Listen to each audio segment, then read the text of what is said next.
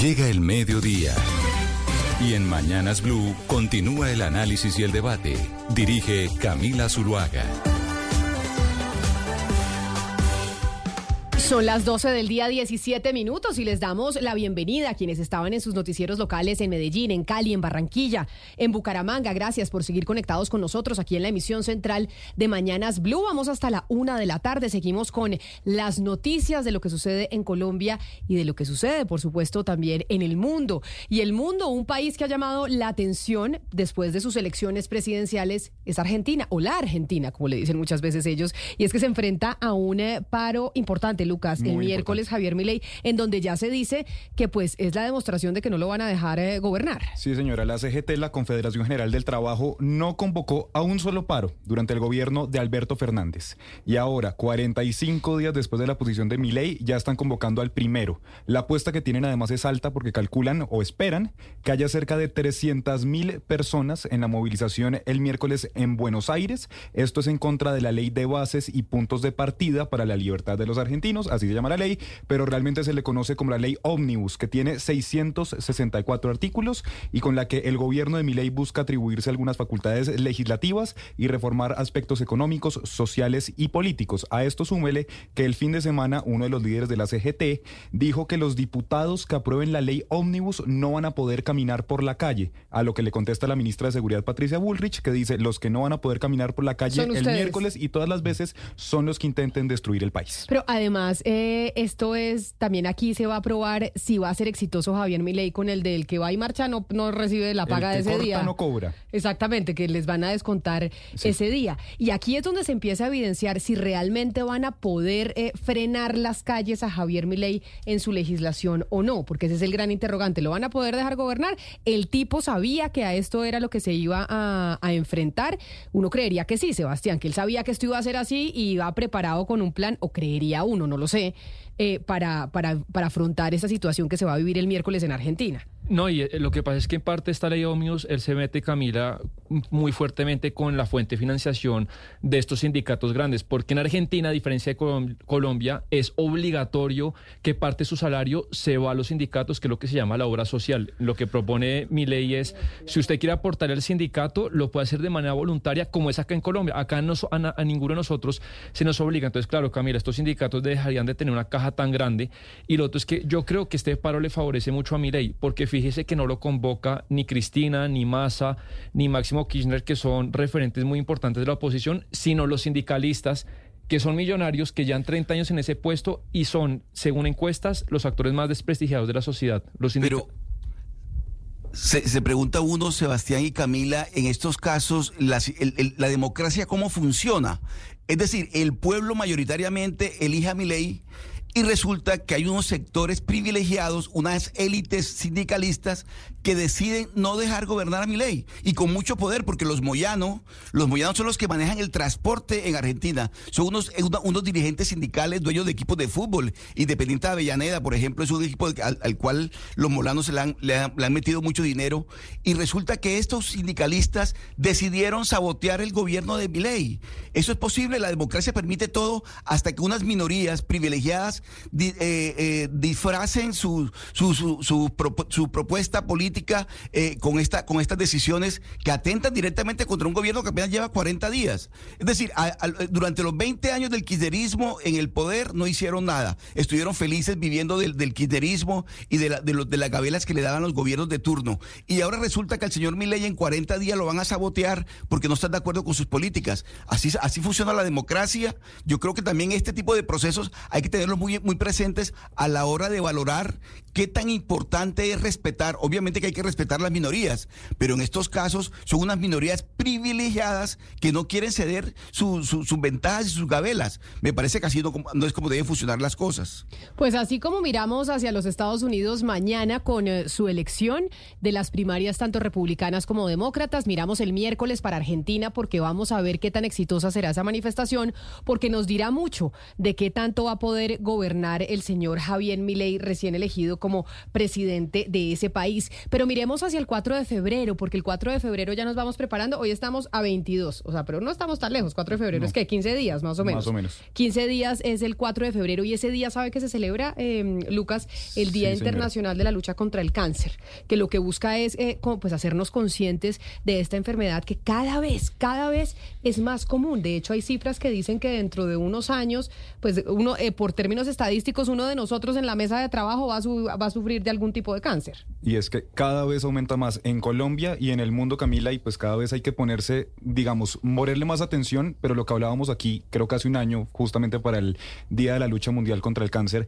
es que no necesariamente eso es un sinónimo de muerte, que hoy en día hay un montón de tratamientos y un montón de avances de la tecnología, que lo más importante, por supuesto, es siempre ir a una revisión médica y pues estar chequeando constantemente pues lo que el cuerpo le va diciendo a uno. Y lo que usted dice que hay un avance en términos de tecnología, uno cuando piensa en cáncer inmediatamente piensa en quimioterapia, piensa en que esa es la alternativa que además es muy dolorosa y es muy dura. Cuando uno habla con personas que han pasado por una quimioterapia dice, a veces uno preferiría de verdad decir, ya no más. Sí. Porque es eh, supremamente difícil, pero entiendo que hay un medicamento que ya se está utilizando que reemplaza a la quimioterapia. Es muy dura la quimioterapia, digamos, el, el fármaco, el químico es muy duro y los efectos posteriores también, eh, digamos, la posquimioterapia es muy dura también.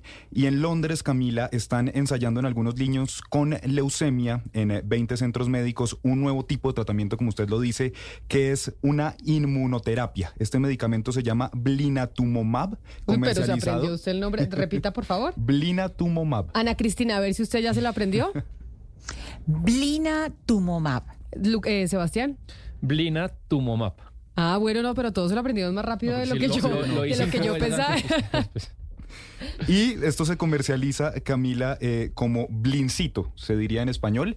Y de hecho, como se utilizan niños también eh, en eh, Inglaterra, por ejemplo, le dicen blina, porque claramente pues blinatumomab es bastante largo. Ok. Y esto lo que hace es que es una inmunoterapia, entonces ayuda al sistema inmune a atacar las células malas, por así decirlo, a diferencia de la quimioterapia, donde en teoría pues se, ataca atacando todo. todo. Exacto, que se muere todo, lo malo y lo bueno, pero se muere todo. Entonces, esto se está utilizando. En Londres, se ha usado en algunos casos en España también, y lo que promete es ser mucho menos agresivo y menos, eh, sí, dañino que una quimioterapia, tal vez más beneficioso y menos mala como la recuperación, porque es que es muy complejo después de ponerse una eh, quimioterapia. Pues buenas noticias de la ciencia en torno a esta enfermedad que cada vez será más común. La doctora Catalina Hoyos es la directora médica del laboratorio Lucas de Amgen Colombia, pero digamos que Amgen, sí. Amgen, ah, Amgen. perdón, se dice. Amgen es el laboratorio creador de esa de esa droga o de ese tratamiento que Exacto. reemplazaría la quimioterapia. Exactamente. Doctora Hoyos, bienvenida a Mañanas Blue, mil gracias por atendernos. Camila, Lucas y todos los oyentes, muy buenas tardes. Muchas gracias por esta invitación. Esta buena noticia, ya que nosotros hemos tenido noticias desde el año pasado del sector eh, salud, muchas y, y diversas, esta de este medicamento, ¿este medicamento va a llegar a Colombia? Bueno, quiero darles una muy buena noticia. Blina, como ustedes lo mencionaron, Blina Tomumab está actualmente en Colombia, cuen- cuenta con registro sanitario. Es importante mencionar que no es para todos los tipos de cáncer, especialmente es para la leucemia linfoblástica aguda, leucemia que se puede presentar tanto en adultos como en niños, pero acá la noticia es que la tenemos disponible en Colombia. Ah, pues eso es una buena noticia. Ahora le pregunto algo que, pues, si bien eh, esa, esa medicina está dentro de los medicamentos del POS, es decir, eso lo cubre el, eh, el, la CPS o el sistema médico nuestro. ¿Y por qué le hago esa pregunta? Porque entiendo que además es un medicamento supremamente costoso o un tratamiento muy costoso. Bueno, es importante mencionar, primero, como ustedes lo estuvieron hablando al inicio, es una inmunoterapia. Una inmunoterapia que va específicamente a estas células cancerosas y no va a las células buenas. Por lo tanto, tiene un proceso de investigación y desarrollo bastante amplio y robusto y eso se ve traducido un poco en el costo. Para la pregunta si está en el plan de beneficios, lo está, está actualmente en el plan de beneficios y el registro sanitario lo dio el INVIMA en el 2017. En el 2017, lo que quiere decir que ya lo podemos usar, Ana Cristina, que lo veíamos, yo es que pensé que estaba solo probándose, Ana, en, eh, Londres, en el Reino Unido, no, aquí en Colombia también ya lo podemos, o ya, o ya se está utilizando. Sí, y por lo menos está en el plan de salud. Y precisamente, doctora Hoyos, eh, le quiero hacer una pregunta porque usted nos dice que esto, que está, eh, pues que el blima sirve para la leucemia linfoblástica aguda. Eh, esta, este medicamento quisiera entender si cura definitivamente, si mejora al paciente o cuál es el resultado, porque no siempre, usted nos dice que es una terapia. Las terapias no siempre son curativas, pueden ser paliativas o tienen otras características. ¿Cuál es el resultado? Después de un tratamiento con blima y ese blima durante cuánto tiempo para niños y para adultos o cuál es la, la, expectativa. Bueno, muchas gracias. Sí es muy importante esta pregunta para dejar claro que el objetivo no es definitivamente curar y algo también muy importante es que no está reemplazando la quimioterapia. Para los pacientes que tienen leucemia linfoblástica aguda, sean adultos o sean niños, Siempre hay una terapia inicial, el médico tratante es el encargado de decidir cuál es esa terapia y Blina viene a hacer esa terapia puente, viene a preparar el siguiente tratamiento para mejorar esa calidad de vida, para dar esperanza de vida. Eh, algo muy importante y quiero aprovechar también este espacio para dar un mensaje a, a todos los oyentes es que no solo en Londres, sino en Colombia tenemos disponible este tipo de terapias innovadoras y lo más importante es que estemos trabajando juntos para lograr tener todavía acceso a estas terapias. Doctora Hoyos, leía yo aquí que una de las ventajas que tiene, por ejemplo, para los niños es que pueden pasar más tiempo con sus familias porque tiene un método de aplicación distinto a lo que es una quimioterapia, por ejemplo. Entonces, le pregunto primero, ¿eso cómo funciona? ¿Cómo se aplica este tratamiento? Y la segunda, ¿qué efectos secundarios hay? Porque como lo decía yo, pues después de una quimioterapia los días posteriores son difíciles. ¿Aquí qué puede pasar? Bueno, muy importante y quiero retomar al inicio cuando Camila mencionaba que definitivamente con la quimioterapia hay eventos adversos inmanejables muchas veces, vómito, mucho dolor, y esto se debe a que la quimioterapia va también a células que están sanas y están libres de cáncer. Combina tu Tumomab, ¿qué es lo que pasa? Es una inmunoterapia que va solo a estas células que tienen cáncer, por lo tanto los eventos adversos a su pregunta son menos, son eventos adversos que pueden ocurrir de pronto al inicio de la terapia, pero no son en la magnitud de estos eventos que vemos con la quimioterapia. Sobre el modo de administración, es una administración intravenosa, tiene que estar vigilada esta administración por profesionales de la salud y depende mucho de los sistemas de salud, del médico tratante y de la institución. Hay unos protocolos de administración para garantizar que se está dando esta infusión.